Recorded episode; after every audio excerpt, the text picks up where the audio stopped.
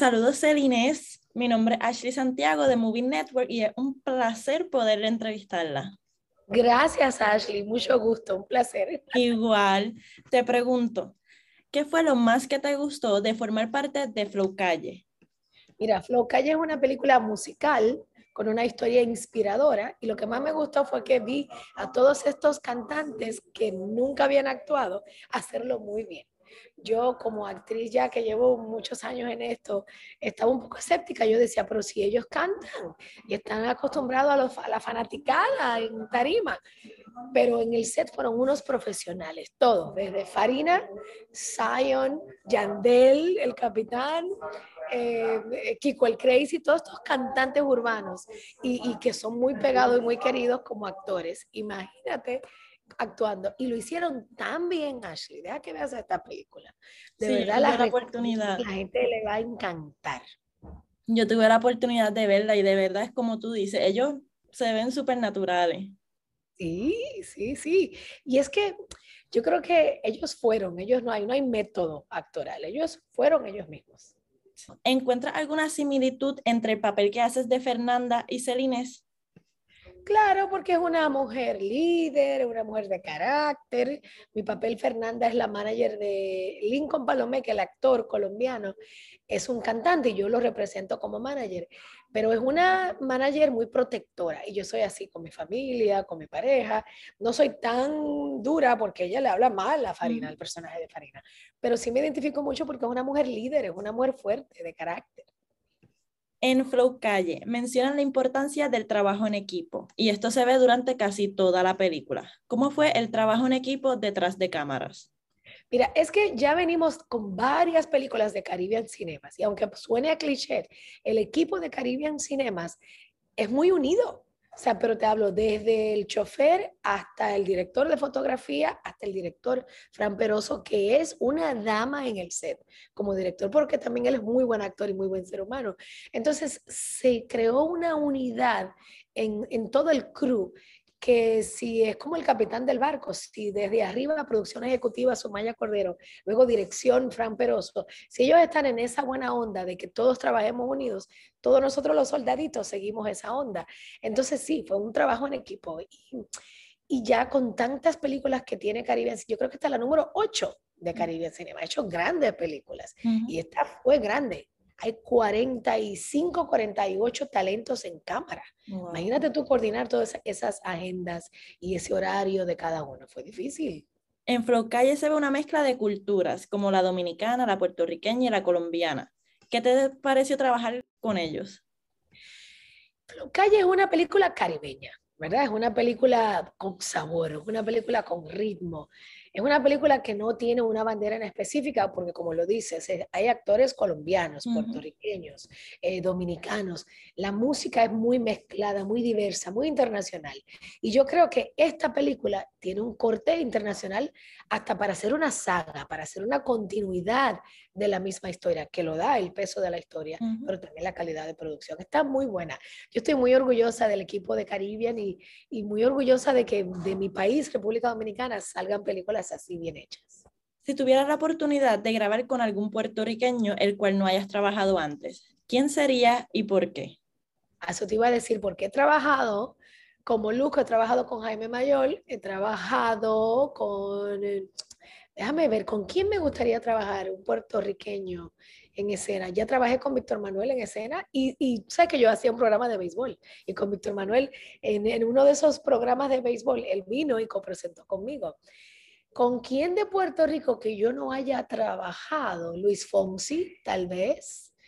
Pedro Capó, que está ahora mismo actuando, que está duro. Me encantaría hacer algo con él porque soy fan de él. Nice.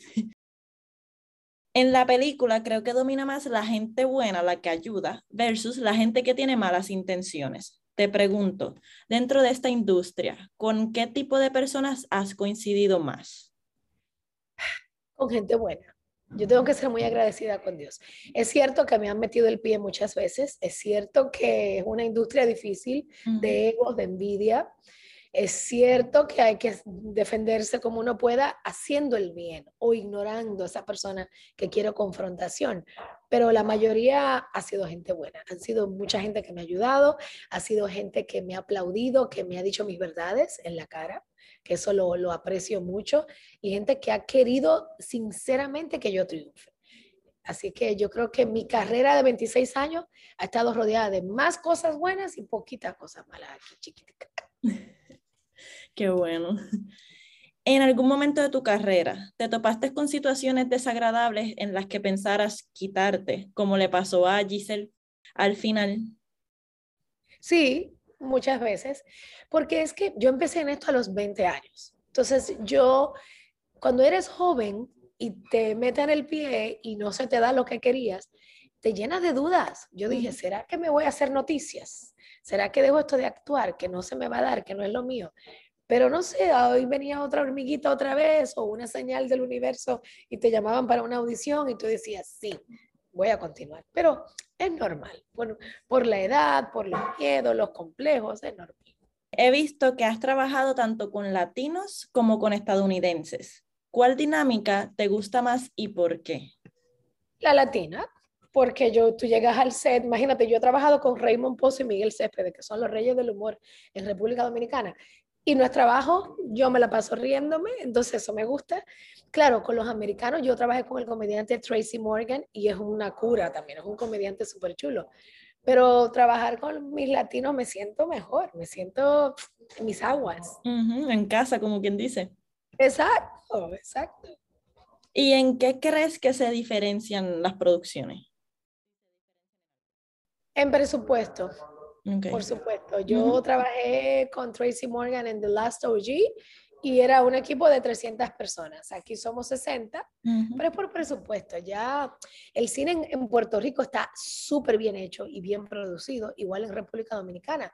Pero lo que nos falta es presupuesto, que los gobiernos confíen más en nosotros como productores y nos den más fondos bajo las leyes de cine.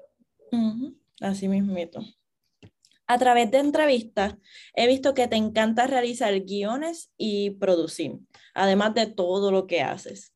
¿Qué fue, ¿qué fue lo que te hizo saber que te apasionaba escribir y producir? Eh, sobre la marcha. Empecé con una peli de, se llamó María Montés, sobre la primera dominicana que conquistó Hollywood en los años 40. Y yo fui la productora, yo levanté los fondos de esa película.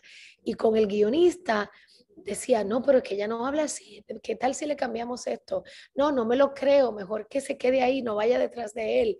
Y ahí empecé con él y él me dijo, bueno, escribe la escena tú. Y yo, ah, pues vamos. Ahí empecé como a descubrir que me gustaba escribir, plasmar lo que yo pensaba que el personaje debía hacer. Y ya luego empecé a estudiarlo y, y me siento cómoda escribiendo, me gusta. ¿Qué consejo le das a las personas que le encanta hacer de todo un poco, como a ti? Yo también me considero que me encanta de todo. ¿Verdad? Es que Ashley no hay límites. No, para yo nada. Pienso que, yo pienso que es, hacemos una labor y es comunicar, sea en un script, sea escribiendo para un periódico, sea actuando, sea dirigiendo, sea produciendo, estás comunicando un mensaje.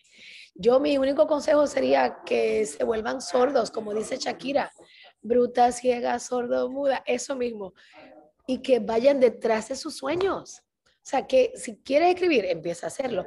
Y que no empecemos, porque yo cometí ese error cuando estaba más joven, ya yo aquí en mis 40, en el cuarto piso, eh, yo cometí el error de que si no lo hacía perfecto, no lo hacía. Okay. Pero es que dicen que en la, en, la práctica se hace el maestro. Entonces, no esperemos a yo tener la gran historia para escribir. Escribe un cuarto ¿entiendes? O no esperemos a, a, yo tener la gran producción para hacer un programa de televisión, vete a YouTube. La gente ya ahora está interesada en lo, en lo real, en lo positivo, en lo real. Entonces, ese sería mi consejo, no esperar a tenerlo, el escenario perfecto para empezar. Ok. Bueno, Celine, pues muchas gracias por prestarnos un poquito de tu tiempo y le agradezco la oportunidad. Te deseo mucho éxito. Te deseo mucho éxito siempre y fue un placer entrevistarte. Igualmente, mi amor. Buena suerte tú con todos tus sueños. Hazlo todo. Todo lo que quieras. Muchas gracias. Gracias, gracias.